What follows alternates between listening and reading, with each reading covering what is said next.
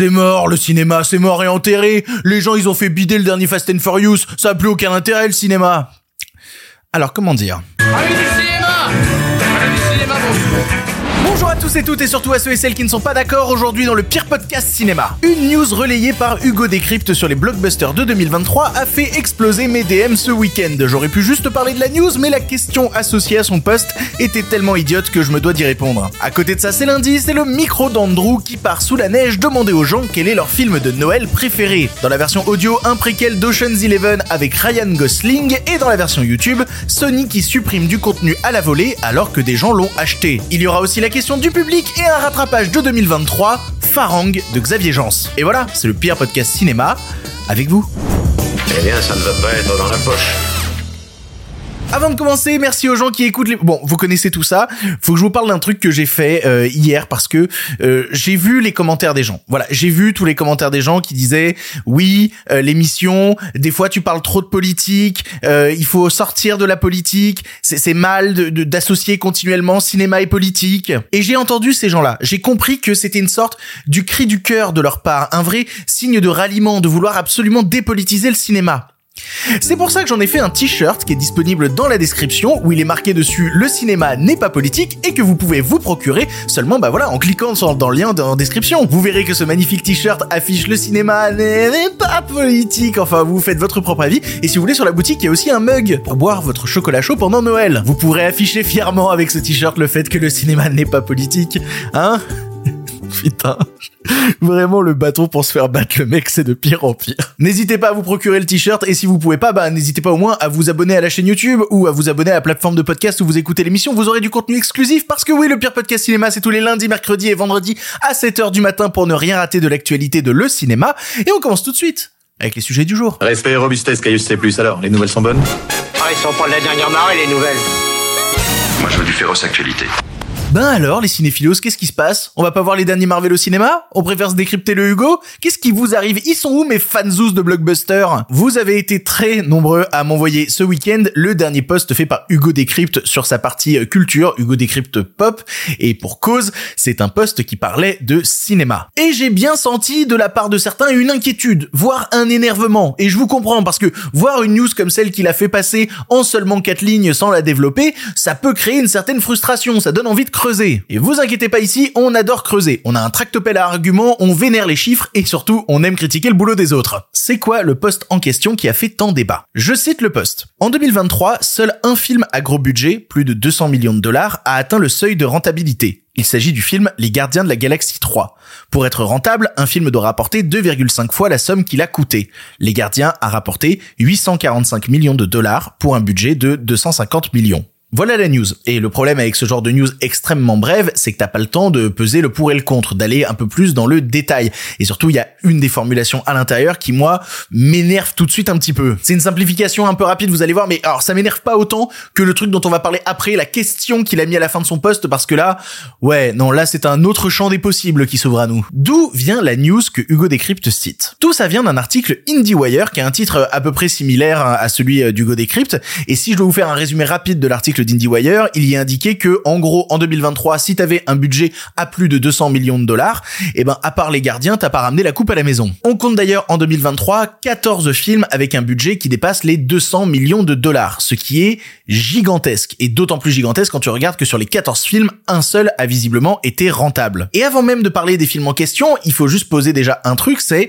c'est quoi un film rentable dans le cinéma américain? Il faut absolument expliquer ça avant parce que sinon les chiffres dont on va parler ensuite ont l'air complètement imbitables. Il y a des gens qui vont voir qu'un film avait 200 millions de budget et a fait 250 millions au box-office et qui vont dire bah il est rentable alors qu'en fait absolument pas à ce moment-là. L'échelle américaine fonctionne pas pareil parce qu'en fait quand on donne le budget d'un film, on va dire tiens 200 millions parce que c'est l'exemple de l'article, et ben déjà on nommait toute la partie du budget marketing. On annonce le budget de production du film, pas le budget qui a coûté de faire la pub autour du film, des affiches, des trailer, payer les gens qui s'occupent de tout ça, c'est un vrai budget. Et qui se compte en moyenne pour les blockbusters entre 30 millions et 150 millions de dollars. La fourchette est super large et pour cause, en fait, on n'a jamais vraiment de data fiable sur combien a coûté le budget marketing. On peut juste estimer combien il a coûté et donc c'est pas toujours euh, voilà, c'est pas toujours très précis. De plus, quand on annonce le box office d'un film, eh ben on n'annonce pas combien d'argent est rentré dans les poches du studio. C'est pas ça qu'on annonce. On annonce combien de pognon le film a généré. Et sur la partie qu'il a généré, bah il a généré ça où? Dans des salles de cinéma?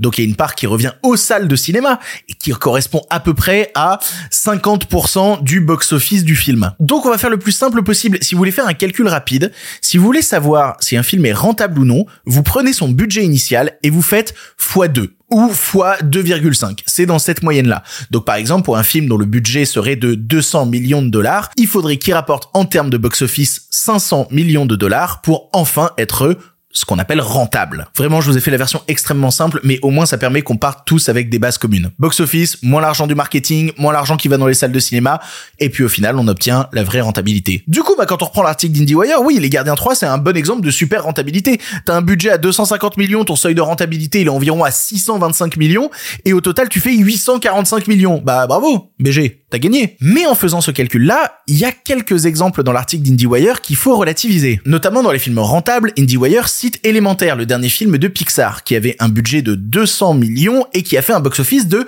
496 millions.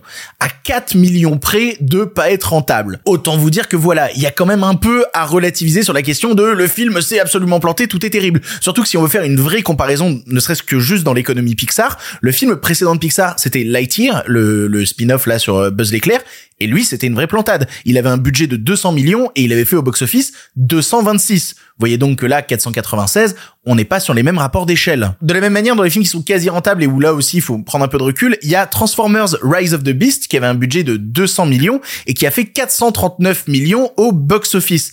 Je vous parlerai après d'autres trucs, mais ça fait que le film, à la longue, va devenir rentable. Après, c'est vrai que l'article d'IndieWire en question cite des films qui, de base, ont un budget beaucoup trop imposant pour être rentable. C'est stupide de mettre autant d'argent dans un film. Notamment dans l'article est cité le dernier film Fast and Furious, Fast X, qui avait un budget de 340 millions de dollars. C'est débilement gigantesque et qui a fait 714 millions au box-office. Pour être rentable avec un calcul rapide, on se rend compte qu'il faudrait environ 50 millions de plus. Le dernier Mission Impossible, de la même manière, avait le budget colossal de 291 millions de dollars et il a rapporté au box-office 568 millions.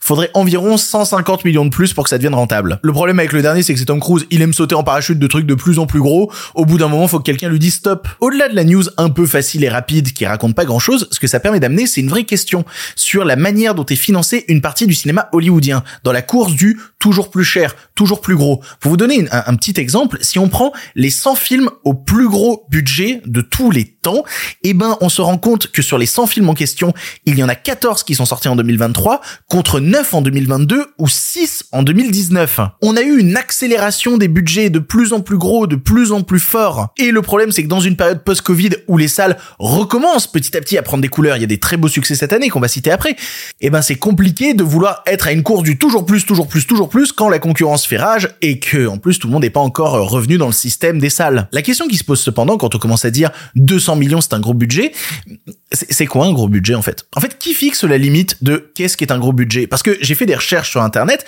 200 millions est, juste une limite officieuse. Il y a d'autres budgets qui sont quand même des gros budgets, 190 millions, tu vois, c'est en dessous de 200 millions, ça reste un très gros budget. C'est bien beau en fait de vouloir épingler à tout prix les très très gros films démesurés de manière stupide qui se sont plantés, mais quand on commence à parler de films à 100 millions, à 150 millions de budget, ça reste des gros budgets et il y en a pas mal d'entre eux qui ont bien réussi leur année 2023. Parce que 100 millions ou 150 millions de budget, c'est encore un budget imposant, colossal dans l'industrie américaine. C'est pas devenu une norme oubliable. Dans les films de 2023, faut notamment citer Barbie, qui avait un budget de 100 millions de dollars et qui a rapporté 1 milliard 400 millions. Oui, le seuil de rentabilité, là, il est plutôt pas mal. Il y a aussi Across the Spider-Verse, dernier film d'animation de chez Sony, qui avait un budget entre 100 millions et 150 millions de dollars et qui a rapporté 690 millions de dollars, là aussi rentable. Enfin, le plus impressionnant cette année, ça reste évidemment Oppenheimer, avec un budget à 100 millions de dollars et qui a fait environ 900 millions de dollars au box-office. Ce qui est toujours un truc qui, m'étonne profondément.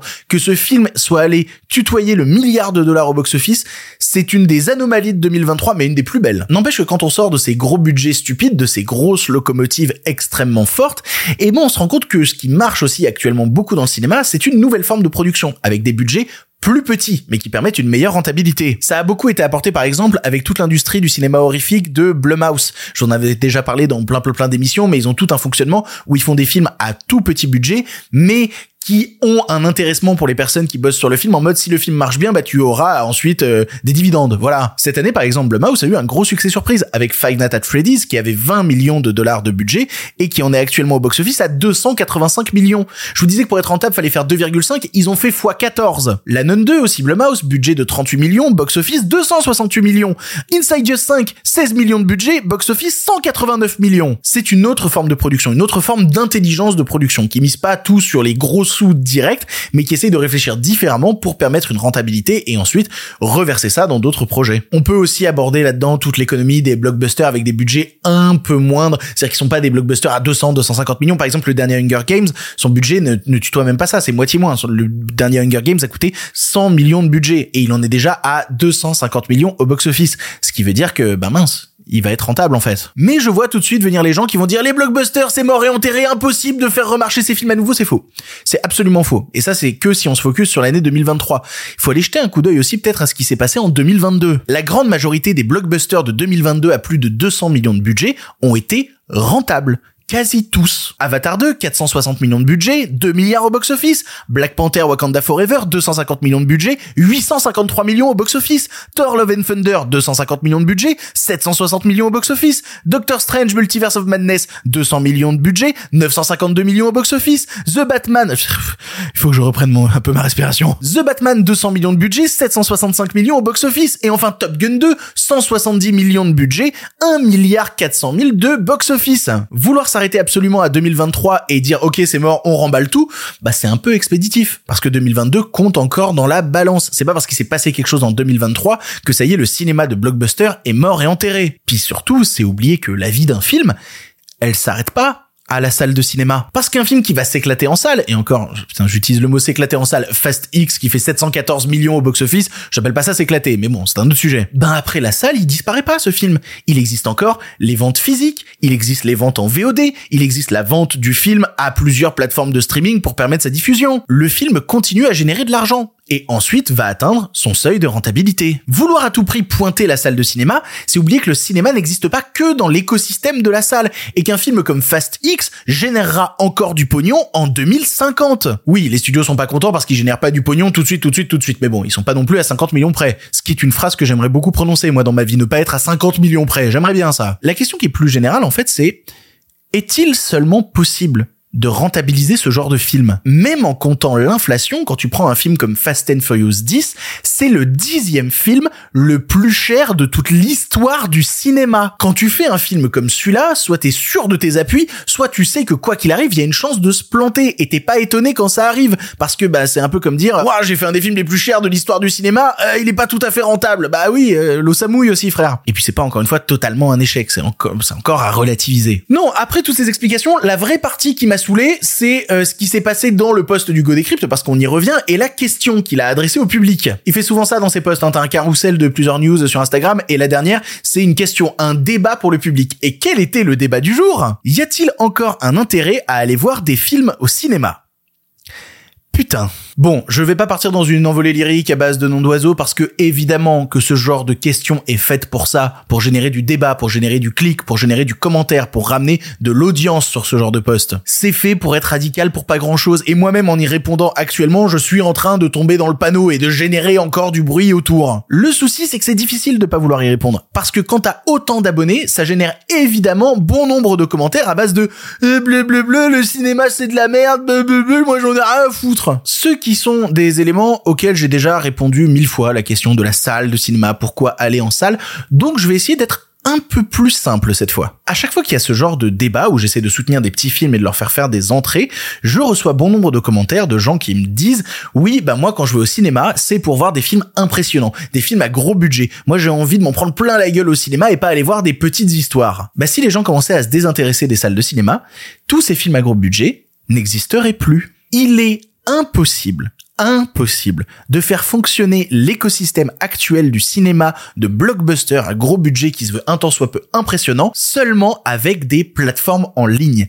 Parce que la salle de cinéma, c'est encore le lieu qui génère le plus de pognon. Tous les studios s'en sont rendus compte pendant la période Covid. Dès que les salles ont fermé, ils se sont dit, OK, on va full plateforme, les gens ils vont se désintéresser de la salle, notre politique maintenant c'est les plateformes en ligne. Bah ils en sont tous revenus. Disney qui avait Chapek comme boss, et ben ils l'ont dégagé parce qu'il était trop full plateforme et qu'il fallait revenir aux salles. Et Warner qui était dans une politique de on sort nos films en même temps en salle et en même temps en ligne, ils ont vite arrêté ce truc-là parce qu'ils se sont rendus compte qu'ils perdaient de l'argent. C'est moins rentable de sortir un film en ligne que d'aller se planter en salle. C'est bien pour ça d'ailleurs que Warner, ils sont en train d'annuler et de mettre au placard plein de longs métrages. Ils pourraient juste les sortir sur une plateforme. Bah non, ils perdraient de l'argent. Y a-t-il encore un intérêt à aller voir des films au cinéma? Oui pour que les films existent en fait. C'est avec ce genre de questions à la con qu'on fait perdre tout sens de réalité au grand public. Parce que t'as envie de leur répondre, mes frères, t'as envie d'aller voir des films au cinéma, t'as envie des films à gros budget impressionnants existent, vu que c'est visiblement les seuls que tu défends.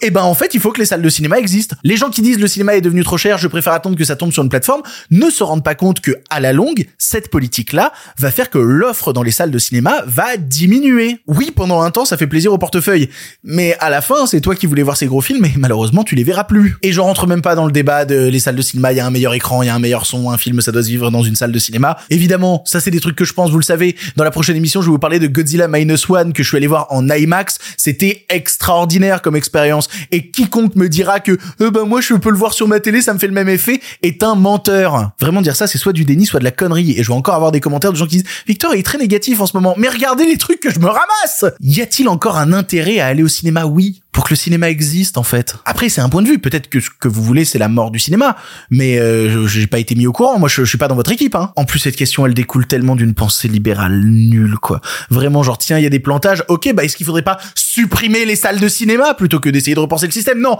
on vire tout. En résumé, la news en question que vous m'avez tous envoyée était bien trop simpliste pour arriver à une simple conclusion sur la manière dont sont financés les films à Hollywood et sur les échecs récents de certains blockbusters. Et la question finale est soit un acte kamikaze naïf, irréfléchi, soit une vraie volonté politique et malveillante. Je vous laisserai seul juge. Et nous, on avance. C'est lundi et lundi, vous savez, c'est le micro d'Andrew qui part à travers les villes, à travers les champs, à travers Montréal pour poser des questions aux gens sur l'actualité du cinéma. Et aujourd'hui, mois de décembre oblige, il est parti demander aux gens, mais dis donc, c'est quoi votre film de Noël préféré? Andrew, c'est à toi. C'est une excellente question. Victor avait la flemme de faire une sélection pour les films de Noël, du coup il m'a envoyé sur le terrain pour demander aux gens c'est quoi votre film de Noël préféré? Donc du coup bah on va aller demander un tuk tuk. Alors euh, pour ceux qui sont sur le podcast et qui verraient pas la version YouTube, aujourd'hui on a un nouveau chroniqueur dans l'émission qui s'appelle Tuco le Borgne. Du coup pour les gens qui écoutent le podcast ça doit être vraiment bizarre, donc du coup je vous conseille d'aller sur la vidéo YouTube comme ça vous verrez qui est Tuco. Aujourd'hui le thème c'est les films de Noël parce qu'on est en décembre et du coup je voulais savoir est-ce que vous aimez les films de Noël? Ouais, moi j'adore. Moi non. Ah bah parfait. Moi j'adore parce que c'est kitsch. C'est kitsch, c'est à l'eau de rose, euh, ça détend quoi, j'aime bien. Et alors moi j'aime pas parce que c'est toujours les mêmes histoires. Toujours les mêmes histoires, le même scénario, enfin ça finit toujours pareil, hein. ils s'aiment, ils tombent amoureux et finissent ensemble et voilà. Qu'est-ce qu'un bon film de Noël pour toi? Où on s'attend à la fin justement, dès le début, les premières 10 minutes. Et puis où il neige et souvent quand c'est à New York. Déjà, il faut qu'il y ait la présence du Père Noël, il faut qu'il y ait la présence des lutins, il faut que ce soit joyeux, lumineux, féerique, avec la bonne musique. Moi, je les adore. C'est des programmes à chaque année. Depuis le temps, je les enregistre et je les écoute. On les devine, mais c'est toujours euh, plaisant de les voir encore. Ben moi, j'en profite de faire autre chose. je le regarde, regarder, parce que on habite un trou et demi, alors on peut pas changer d'appartement tant que ça. Euh, ça rappelle mon enfance. Donc, euh, je trouve que ça te donne un sentiment encore plus fort de Noël. Ça te met dans l'esprit de Noël. Qu'est-ce qu'un bon film de Noël pour toi? Oh, une histoire d'amour. ouais? Basique. Il y y a- il y a toute une marque de téléfilms de Noël qui s'appelle les Hallmarks et ils sont horribles. À chaque fois, c'est toujours la fille de la ville qui rencontre le type en province et puis soudainement ils tombent en amour et genre. Mais c'est pas l'histoire de tous les films de Noël ça? Ah. Tu crois que si j'arrête les gens sur la patinoire, ils vont répondre aux questions? Attends, bouge pas. On va essayer. Salut, on parle des films de Noël? T'as deux minutes? Ah, trop bien. Est-ce que t'aimes les films de Noël? Ton préféré? Home Alone. Il y a ce petit genre. Ses parents le laissent tout seul dans une maison. And the rest is mystery. C'est beau avec les vibes de Noël et tout, le sapin, un peu de chocolat chaud, tu sais. Kevin n'est pas là.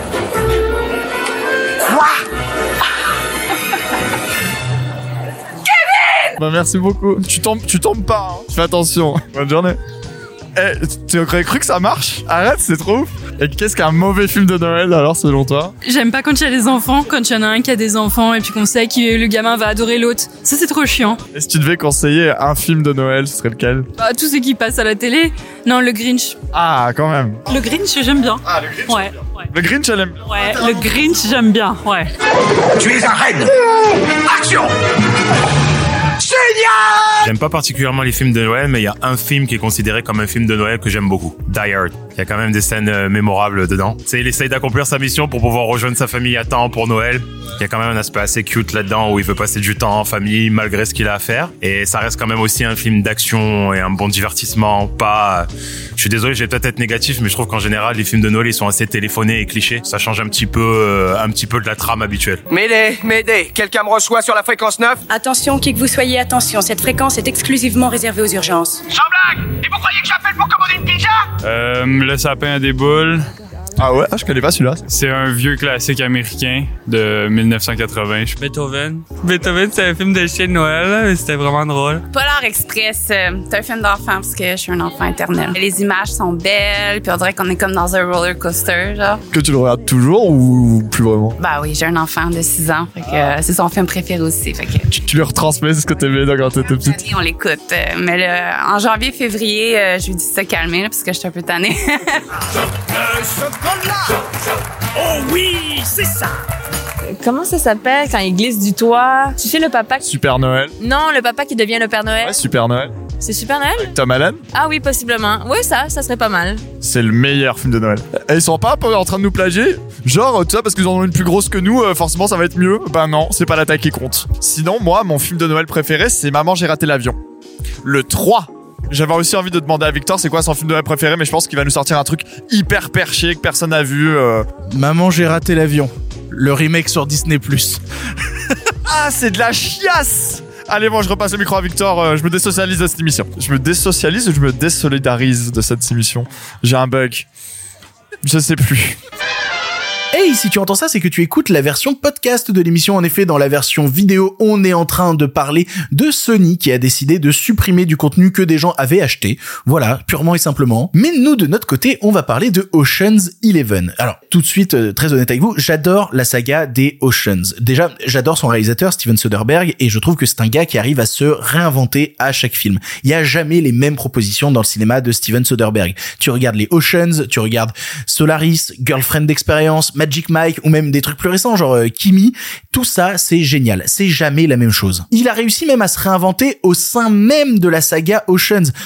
Dans le premier déjà, il rend à la fois hommage au film d'origine qui était euh, l'inconnu de Las Vegas et il crée un nouveau standard sur ce que devra être ensuite le film de braquage à twist avec un casting 5 étoiles. Dans le deuxième, il tente une virée en Europe, il tente d'amener d'autres paysages dans le cinéma américain et le principe n'est même plus le casse en lui-même, mais les interactions entre les personnages et les conséquences de leurs actes. Le troisième, qui est un film mal aimé, que je ne comprends pas trop, parce que en fait, il se veut être le testament d'une licence. Il raconte en fait les jeunes braqueurs devenus vieux, rangés, obligés de rempiler pour un dernier coup, pour un hommage à un de leurs potes, dont ils voulaient pas en fait de ce dernier coup. Et c'est déjà un film qui raconte en fait comment une licence peut s'essouffler et doit s'arrêter. Et la saga aurait dû s'arrêter parce qu'elle a repris il y a quelques années avec Ocean's 8, qui était un spin-off féminin avec aussi un casting 5 étoiles, mais bien bien bien décevant. hein. C'est-à-dire bon déjà euh, Steven Soderbergh n'est plus à la réalisation, c'est repris par Gary Ross qui était le réalisateur des films Hunger Games et qui sait pas faire une image intéressante. Et tout le scénario est absolument catastrophique. En fait c'est des meufs donc euh, elles veulent pas de l'argent, elles veulent des bijoux et puis elles vont à des défilés de mode. C'est c'est l'enfer en fait. Ça veut être inclusif mais c'est le truc le plus genré cliché que j'ai jamais vu. Donc voilà, tu mates ce film, tu te dis la saga est morte et enterrée. Et en fait non. Vient d'être annoncé un préquel à Ocean's Eleven sur les parents du personnage de George Clooney et Danny Ocean et du personnage de Sandra Bullock qu'on a vu dans Ocean's 8 et qui s'appelle Debbie. Le film se passera dans les années 60, paraît-il en Europe, paraît-il que ce sera centré autour du Grand Prix de Monaco et il sera réalisé par Jay Roach. Jay Roach qui est euh, le réalisateur des films Austin Power ou de Mon beau-père et moi et qui a eu un vrai tournant dans sa carrière ces dernières années, notamment euh, dans les derniers films qu'il a réalisés, il avait fait euh, Dalton Trumbo. Je sais pas si vous l'avez vu celui-là. Ou sinon, euh, il avait fait le film Scandale avec Margot Robbie, qui était un film post-MeToo sur les affaires à Fox News. La vraie news là-dedans, au-delà de- du film dont on sait pas grand-chose encore, en fait, c'est qui joueront les parents Oceans. Et ben là, ressentez l'énergie Barbie monter en vous, puisque effectivement, c'est le duo gagnant de 2023, Ryan Gosling et Margot Robbie. C'est assez dingue. Ryan Gosling, il vient de sortir de sa période mutique, badass, ciné indé, post-drive de Winding Refn, et il a décidé, j'enchaîne les trucs à la con maintenant. J'en ai plus rien à foutre. Bientôt, il est dans euh, The Fall Guy, et ensuite, normalement, il va être dans le nouveau film de Lord et Miller, ceux qui sont les réalisateurs du film Lego Movie ou euh, 21 Jump Street. Mais même lui, en vrai, ça a l'air de le saouler. J'avais vu des passages d'interview de Ryan Gosling où on lui posait des questions sur sur, la Kenergy, tu vois, l'énergie de Ken. Et il a répondu, euh, mais c'est quoi la Kenergy En fait, c'est juste un mot que j'ai inventé en interview pour pas avoir à répondre aux questions. Pourquoi ça me hante depuis Pour revenir sur les Oceans, on n'a toujours pas de scénariste véritablement annoncé. C'est impossible de savoir en fait si le projet sera bon ou non. Une partie de moi en fait a juste envie qu'on laisse certaines licences tranquilles. C'était bien les Oceans. Je vous encourage à revoir les films euh, Oceans parce qu'ils sont vraiment super, mais vous n'êtes pas obligés encore de faire un préquel à tout prix. Euh, Ça se trouve, ce sera bien. Ça se trouve, ce sera très bien. Ça se trouve, je sortirai du film en disant, mon dieu, c'est le retour de la saga Ocean, faites une nouvelle trilogie. Mais, mais je vais être très honnête avec vous. J'y crois assez moyennement. Allez, on avance. Les nouvelles n'étaient pas très fraîches, en effet.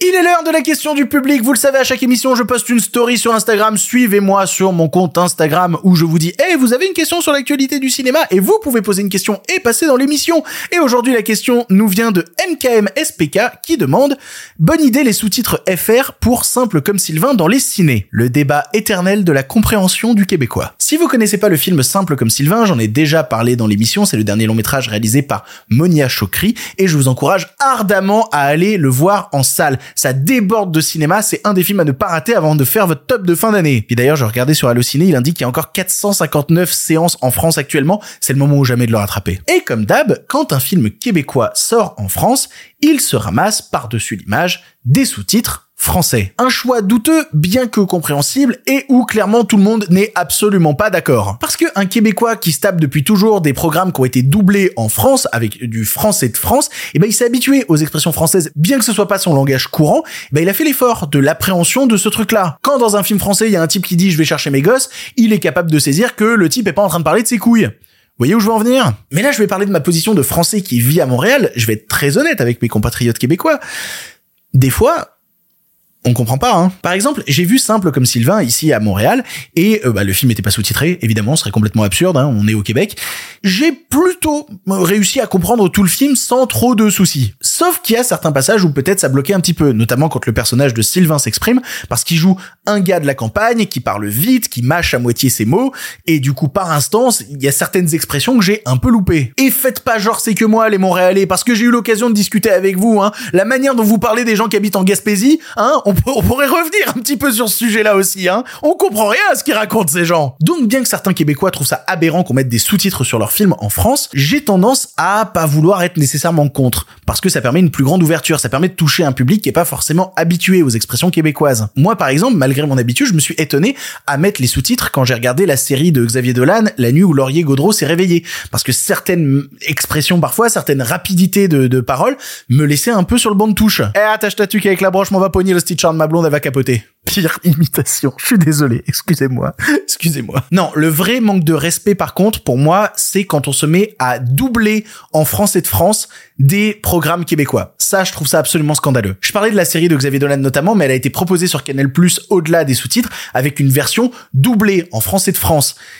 Pourquoi Avoir les sous-titres en support, pourquoi pas? Mais vouloir écraser une forme de francophonie par-dessus une autre qui serait la francophonie majeure et qui mériterait d'effacer une, forme de francophonie mineure, je trouve ça extrêmement déplacé. C'est scandaleux surtout quand on sait à quel point au Québec ça se bat pour imposer le français un peu partout avec la loi 101, etc. pour qu'il y ait justement le français du Québec qui survive. C'est une forme de culture qui leur tient à cœur. Alors me dire que les Français de France veulent effacer leur langue derrière un doublage, non, non, là c'est pas possible les gars. Apprenez le québécois, vous verrez. C'est Chris Mambo. C'est chantant.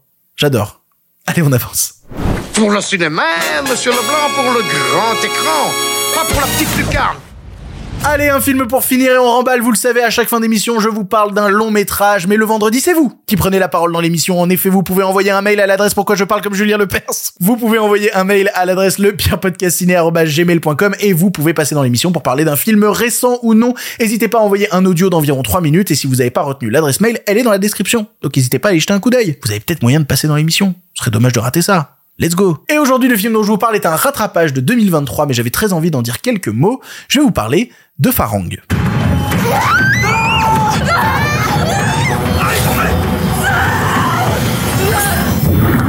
Farang, c'est le nouveau long métrage réalisé par Xavier Jans qui est sorti en juin dans les salles françaises et que j'ai pu rattraper parce qu'il vient de débarquer en VOD. On va suivre Sam qui est un ancien boxeur pro en prison et qui à sa sortie va devoir s'enfuir en Thaïlande pour essayer de se reconstruire et surtout fonder une famille. Sauf qu'évidemment même après des années là-bas tout va pas se passer normalement et le jour où on s'attaque à sa famille il va devoir sortir les points du placard pour aller se taper un petit peu. Bref, Farang c'est vachement bien et vous devez absolument le voir. Déjà, il faut parler de son interprète principal, qui est Nassim Lies. J'en ai déjà parlé en fin d'émission il y a une semaine, je crois, quand j'abordais la question de Nouveau Riche, qui était sorti sur Netflix. Nassim Lies, il a un véritable corps d'action. Il fait lui-même ses cascades et il se donne à fond. Vraiment, c'est absolument dingue. Il faut voir dans le film ce qu'il est capable de produire. C'est assez fou. Il a une volonté de se mettre en danger. Il va donner à l'ensemble une forme de nervosité que je trouve assez jouissive. De toute façon, en France actuellement, quand tu veux parler de corps d'action, il y a que deux personnes que tu peux citer, c'est Nassim Lies et Alban Lenoir. Voilà, il y a des gens qui ont cité d'autres gens,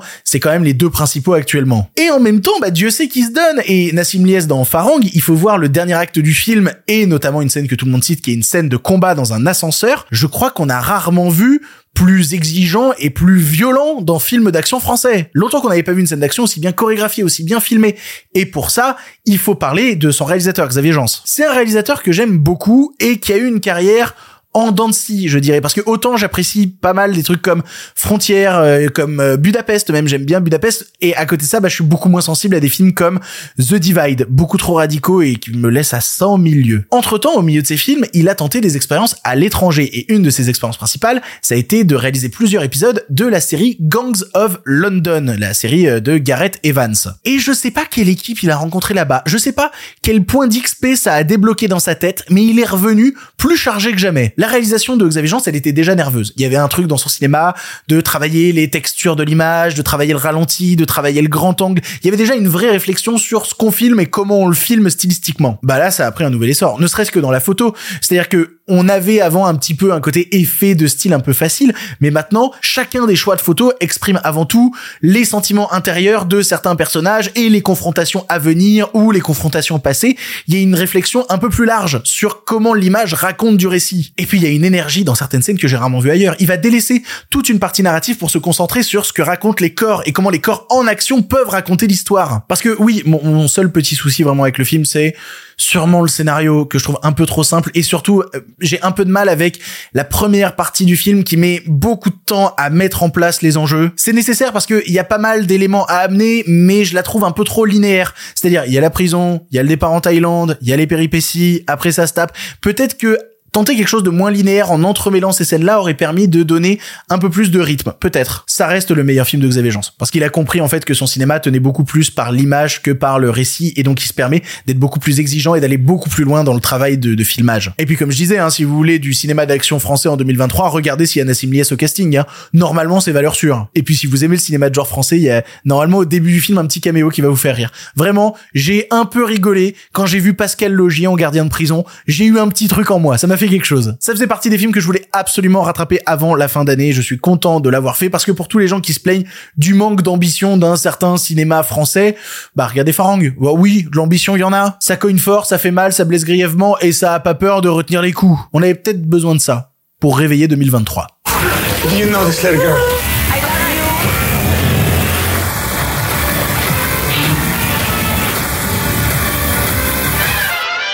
ainsi que se termine cette émission du pire podcast cinéma. Merci de l'avoir suivi jusqu'ici. On commence la semaine sur les chapeaux de roue en pleine forme. J'espère que ça va vous. Voilà, on le demande une fois par semaine. Bah, j'espère que vous allez bien, que tout va bien dans votre vie et que cette émission vous plaît toujours autant. Je l'avais pas dit dans la précédente émission, j'avais juste fait un pic à la con, mais je vous remercie pour tous les gens qui m'ont envoyé sur Instagram euh, leur Spotify Wrapped du fait qu'ils avaient beaucoup écouté l'émission cette année. Ça m'a beaucoup touché. Continuez à partager l'émission. Vraiment, c'est ce qui lui permet de grandir et c'est notamment tous vos retours qui ont permis d'avoir un certain pic d'abonnement au moment des Spotify Wrapped. Donc n'hésitez pas. L'émission grandit grâce à vous. L'émission grandit avec vous.